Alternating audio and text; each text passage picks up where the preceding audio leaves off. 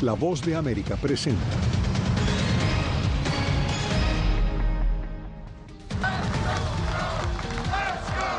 El presidente Biden anuncia oficialmente que irá por un segundo mandato. Asegura que quiere ir de un gobierno de transición a uno transformador. Polémica llegada a Miami del opositor venezolano Juan Guaidó. Dice que Colombia lo expulsó. El canciller lo niega. Él tenía un pasaje en el bolsillo y naturalmente el pasaje señalaba el día, la hora también en Bogotá, una cumbre que busca restablecer el diálogo entre el gobierno venezolano y la oposición. Y mientras se prepara el futuro del título 42, aumenta el flujo migratorio en Brownsville, Texas.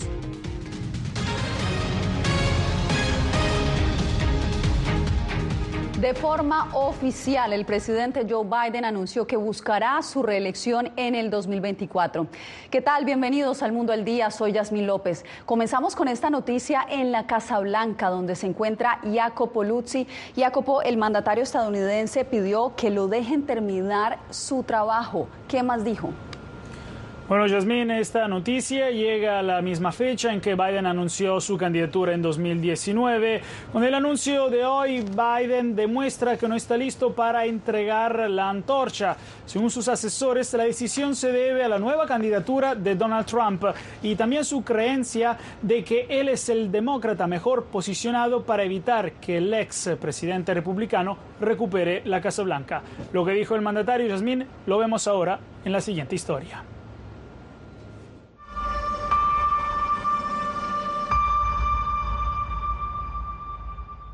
Joe Biden anunció formalmente este martes que se postulará para la reelección en 2024 y pidió a los votantes que le den más tiempo para terminar este trabajo y extender el mandato del presidente más longevo de Estados Unidos. Biden, que tendrá 86 años al final de un segundo mandato, apuesta que sus logros legislativos y más de 50 años de experiencia en Washington pesarán más que las preocupaciones sobre su edad.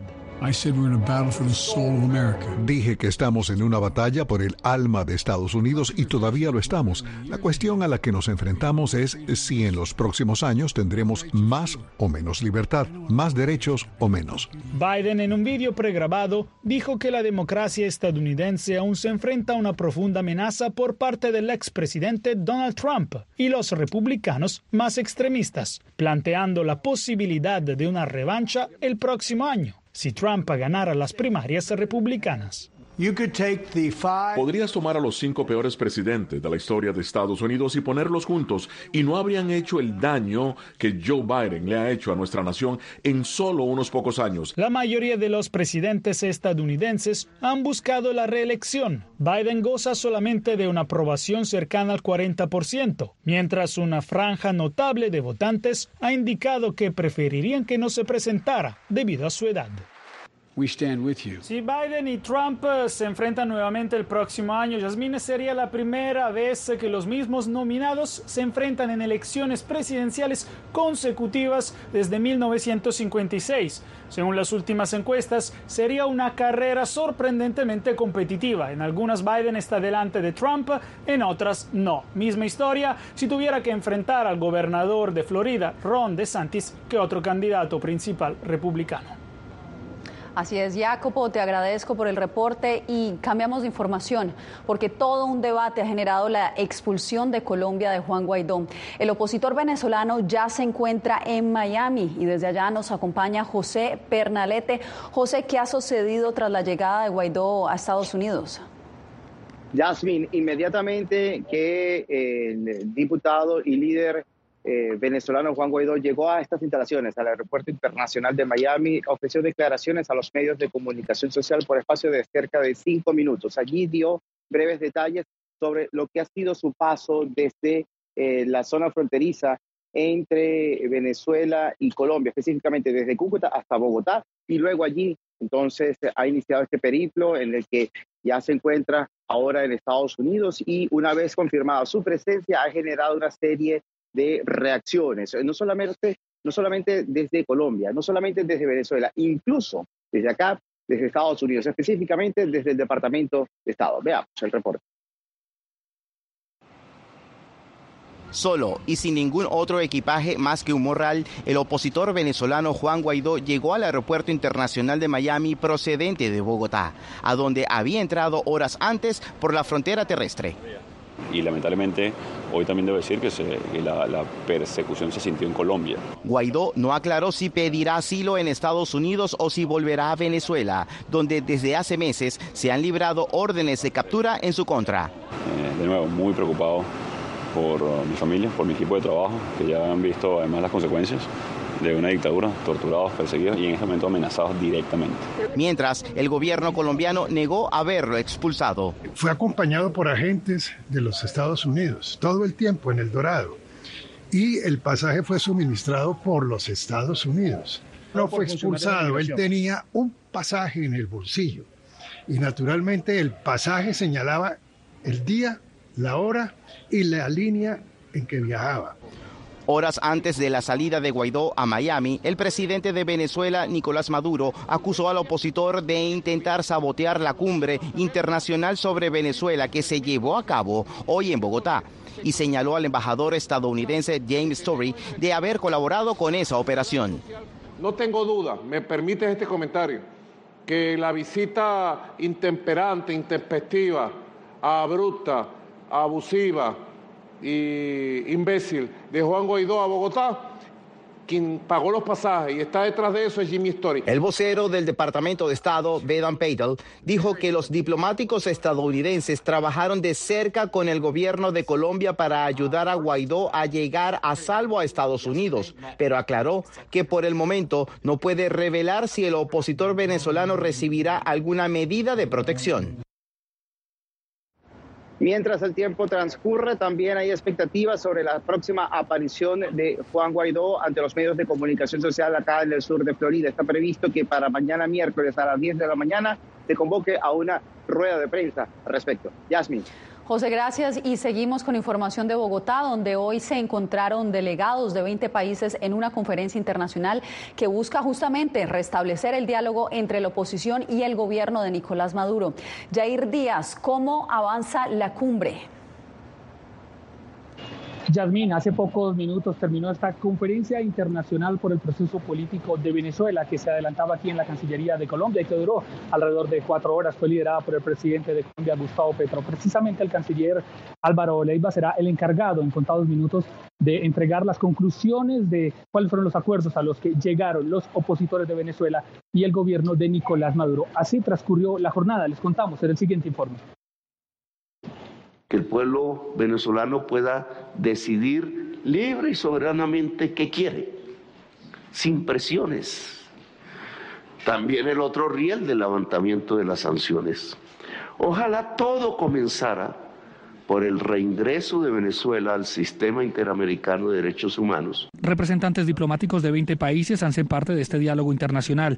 Delegados de Estados Unidos y otras naciones buscarán destrabar el diálogo entre las partes que están congelados desde noviembre de 2022. Esta iniciativa que ha tomado el presidente Petro puede contribuir a desbloquear la situación, a que el acuerdo humanitario al que se llegó ya hace meses se aplique la delegación de la opositora Plataforma Unitaria de Venezuela señaló que el encuentro pone en relieve los problemas que vive su nación y que afecta a la comunidad internacional.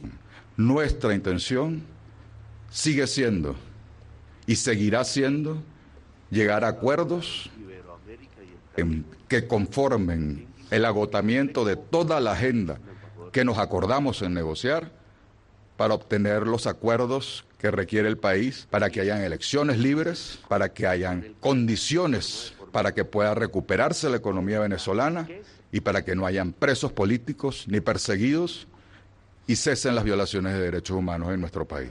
El canciller de Colombia, Álvaro Leiva, apuntó que Colombia cumple el papel de garantes a los acuerdos que se lleguen y que deben ser solo entre venezolanos. Aquí somos unos precipitadores. Simplemente vamos a ver qué sale de allí. La definición de un calendario electoral, registro de votantes y una misión observadora electoral son algunas de las condiciones de Estados Unidos para levantar las sanciones a Venezuela. El asesor de seguridad nacional de la Casa Blanca, Jonathan Feiner, fue el que encabezó la delegación de Estados Unidos que asistió a esta conferencia. Estaremos atentos a las conclusiones que entregue en contados minutos el canciller de Colombia, Álvaro Leiva Yasmín. Quedamos atentos, Jair. Gracias por el reporte.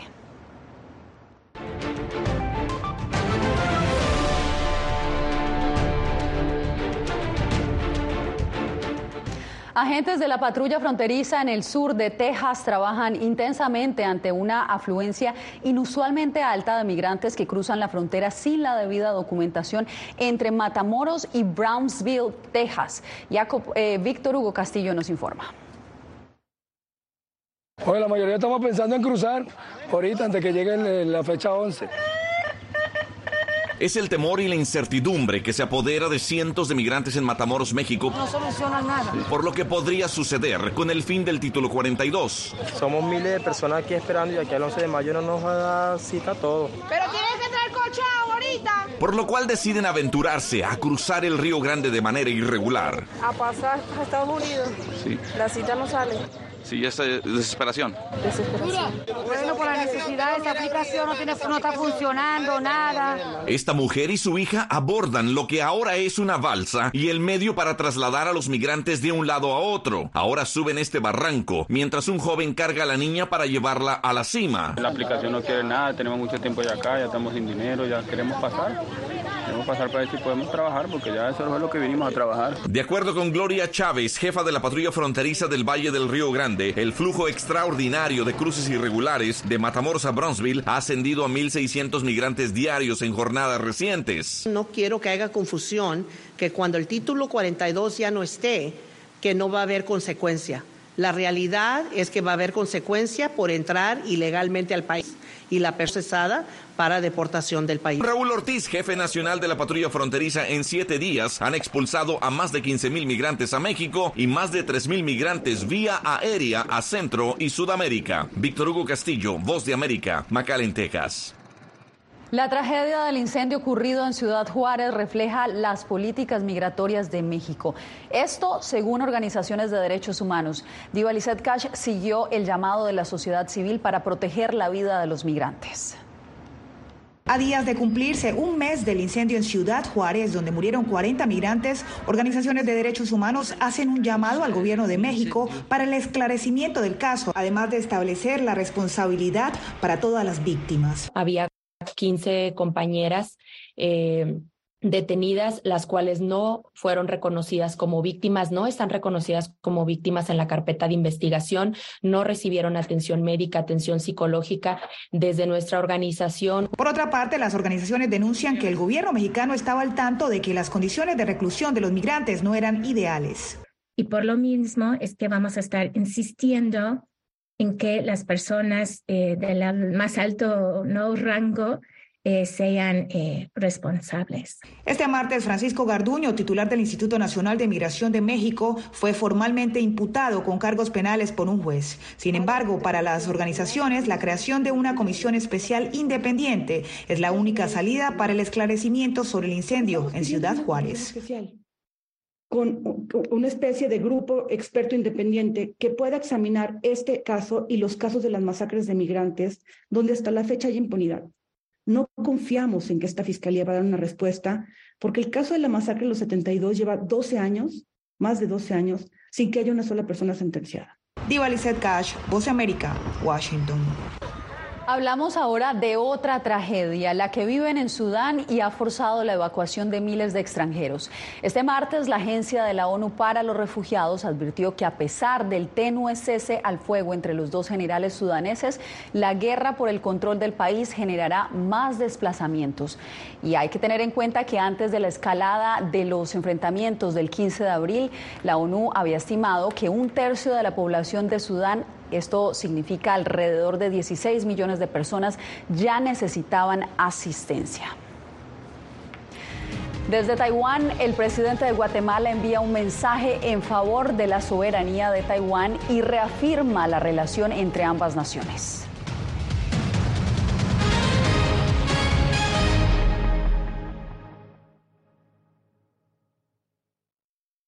Una democracia sin, sin periodistas. El libreto manda a un conflicto constante con la prensa independiente, con los medios de comunicación.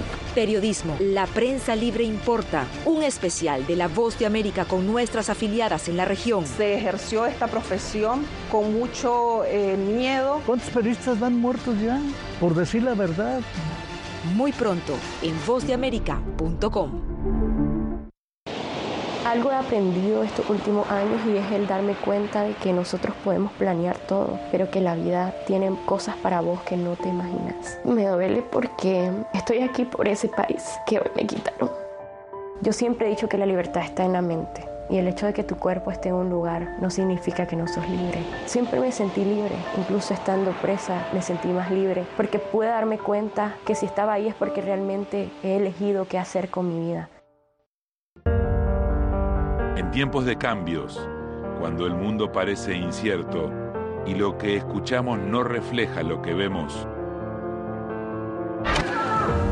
buscamos la verdad. A través de la pantalla de la Cuando nos cuentan solo una parte de la historia, perdemos la confianza. En momentos de crisis, nuestros sueños, esperanzas y deseos de un mejor mañana dependen de una prensa libre. En La Voz de América te traemos las historias que la gente se arriesga a ver. Conectamos el mundo y lo unimos con la verdad.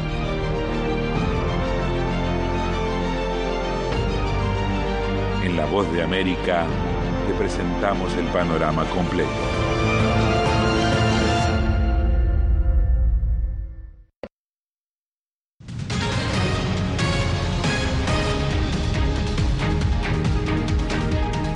Presidente de Guatemala, Alejandro Yamatei, visitó este martes la República de Taiwán y allí reiteró su inquebrantable apoyo a pesar del avance diplomático de China en Centroamérica. Eugenia Sagastume nos reporta. Mientras otras naciones eligen el interés por encima de la amistad, Guatemala se mantiene firme. Así, el presidente de Guatemala, Alejandro Yamatei, reafirmó el respaldo a Taiwán en un discurso ofrecido en el Yuan Legislativo como parte de la visita oficial a esa nación. El mandatario exigió el fin de las hostilidades por parte de China. Exijo el silencio inmediato de los tambores de guerra. Exijo el fin de las hostilidades y las guerras, tanto aquí como en otras zonas del mundo. Y pidió el apoyo y la solidaridad de otros países hacia Taiwán. Hago un llamado a la comunidad internacional del mundo libre que debemos estar comprometidos con la exigencia de respeto de la integridad territorial y la soberanía de la República de Taiwán. La presidenta taiwanesa Tsai Ing-wen agradeció una vez más el respaldo ofrecido por el gobierno de Guatemala. En los últimos años transcurridos, el presidente Yamatei extendió un gran respaldo a Taiwán, intensificando así el intercambio entre Guatemala y Taiwán. Durante mi visita a su país, constatamos juntos los frutos de nuestra cooperación bilateral. Taiwán es un territorio autónomo sobre el que China reclama soberanía absoluta. Honduras, Panamá, El Salvador y Nicaragua recientemente establecieron relaciones con China tras haber roto vínculos con Taiwán. Eugenia Sagastume, Voz de América, Guatemala. La situación de los periodistas en Nicaragua, Cuba y Venezuela acaparan la reunión de medio año de la Sociedad Interamericana de Prensa, donde además se debatió la violencia que impera en otros países de América Latina contra reporteros. Donaldo Hernández nos informa. Resistimos con la ayuda de Dios. Así empezó Juan Lorenzo Holman su participación en el panel que organizó la Sociedad Interamericana de Prensa para evaluar la situación del periodismo en el continente.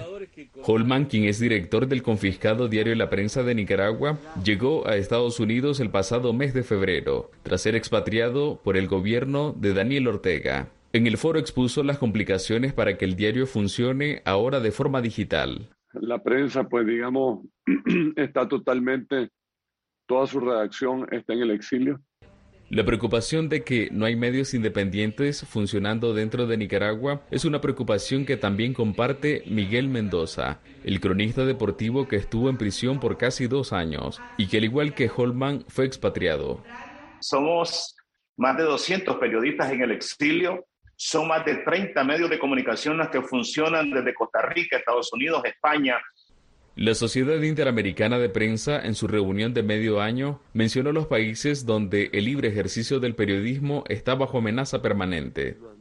Cuba, Venezuela, Nicaragua siguen siendo los puntos más críticos en la región en materia de libertad para informar. Pero además de estas naciones, en países como México y Haití, los asesinatos de periodistas causan preocupación. En el año 2022, 30 fueron asesinados en América Latina de los 67 reportados en todo el mundo. Donaldo Hernández, Voz de América. En breve, autoridades en Estados Unidos se preparan para restringir a varias industrias el uso de elementos tóxicos que serían la causa de graves enfermedades.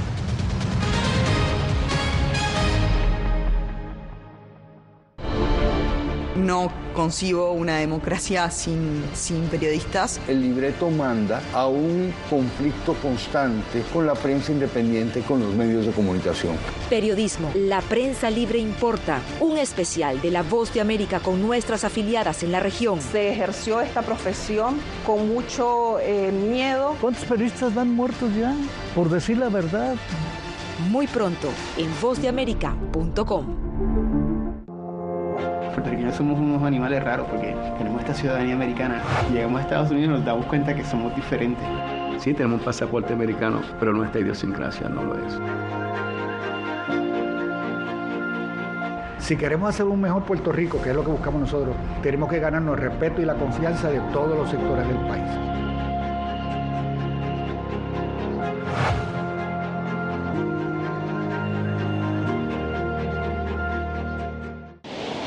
Algo he aprendido estos últimos años y es el darme cuenta de que nosotros podemos planear todo, pero que la vida tiene cosas para vos que no te imaginas. Me duele porque estoy aquí por ese país que hoy me quitaron. Yo siempre he dicho que la libertad está en la mente. Y el hecho de que tu cuerpo esté en un lugar no significa que no sos libre. Siempre me sentí libre, incluso estando presa me sentí más libre, porque pude darme cuenta que si estaba ahí es porque realmente he elegido qué hacer con mi vida.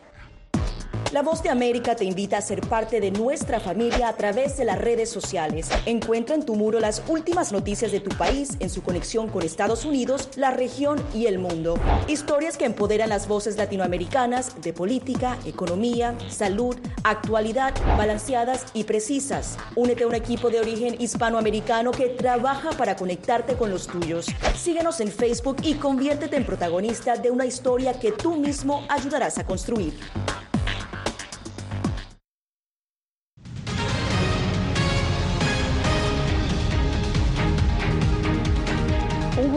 Seis hombres y tres mujeres quedó conformado este martes para decidir sobre la demanda civil que interpuso la escritora E. Jean Carroll contra el expresidente Donald Trump, a quien acusa de violarla en un vestidor de una tienda a mediados de la década de 1990.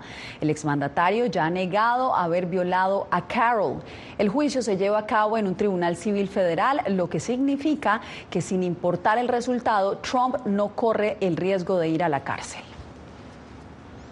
Autoridades estadounidenses se preparan para restringir varias sustancias químicas que son tóxicas y que se utilizan en muchos de los elementos que usamos a diario e incluso en el agua que bebemos. Verónica Valderas Iglesias nos amplía.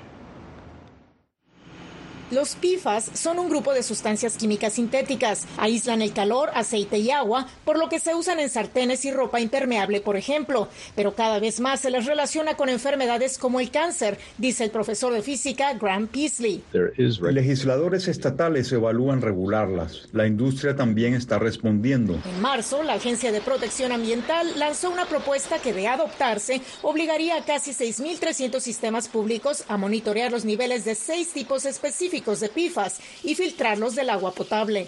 En Arizona, el científico Bruce Ridman adapta tecnología ya existente para destruir el lazo que tienen los átomos de carbono y flúor y debilitar a los también llamados químicos permanentes. Con hidrógeno como fuente de electrones y un catalizador tumbamos los átomos del flúor. Así las moléculas se vuelven biodegradables y son consumidas por microorganismos. En Canadá, el profesor Majid Mohseni desarrolló un nuevo tipo de filtro que planea traer a Estados Unidos. No solo captura todos los tipos de PFAS, sino que el material se puede reciclar. Entre el público hay preocupación, dice Aaron Riley de la asociación James River. Se necesitan reglas sobre cómo y cuándo usar estos químicos y etiquetarlos. La Asociación Estadounidense de Ropa y Calzado y el Consejo de Productos de Cuidado Personal aseguraron a la BOA que sus miembros están comprometidos a retirar paulatinamente el uso intencional de los PFAS. Verónica Valderas Iglesias, Voz de América, Virginia. ¿Alguien o ha dudado de usted mismo por su apariencia a la hora de buscar empleo? Bueno, pues al volver les contamos sobre una iniciativa en Nueva York que busca evitar la discriminación por sobrepeso. No concibo una democracia sin, sin periodistas. El libreto manda a un conflicto constante con la prensa independiente, con los medios de comunicación.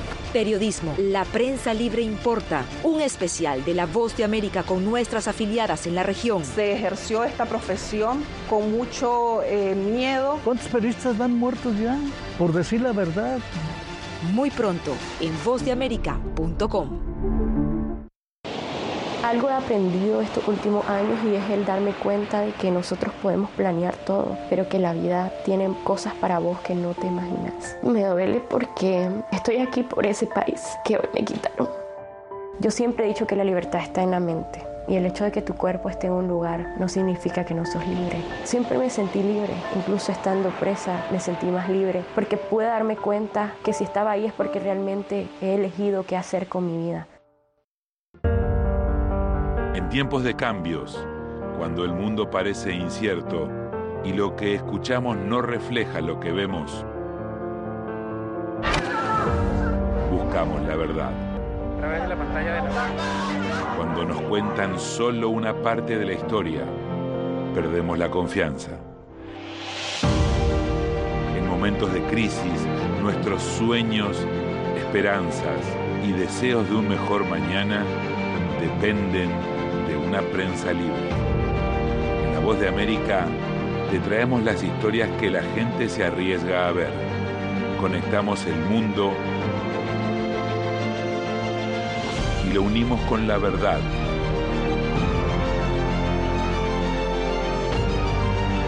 En La Voz de América te presentamos el panorama completo.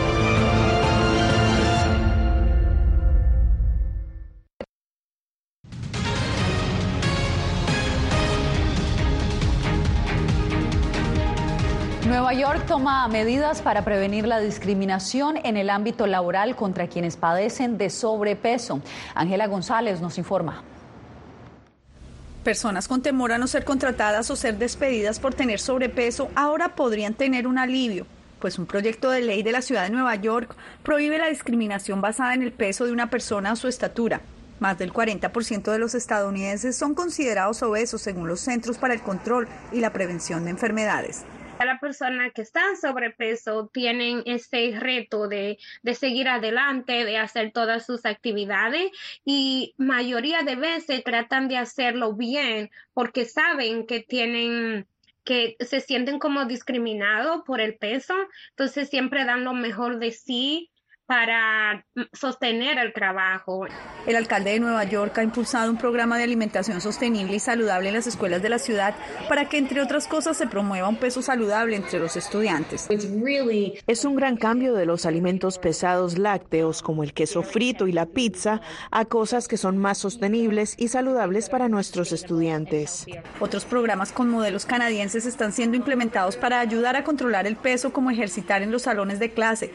Estados como Nueva Jersey y Massachusetts están considerando legislaturas similares a la de Nueva York.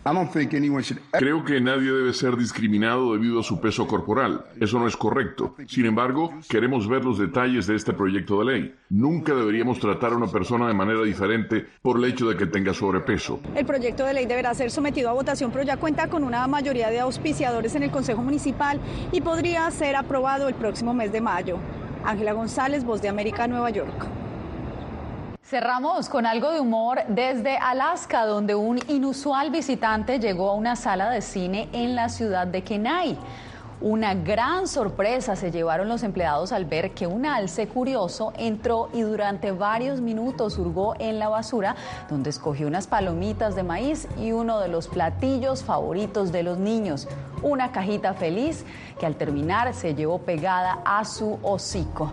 Con esta imagen me despido por hoy.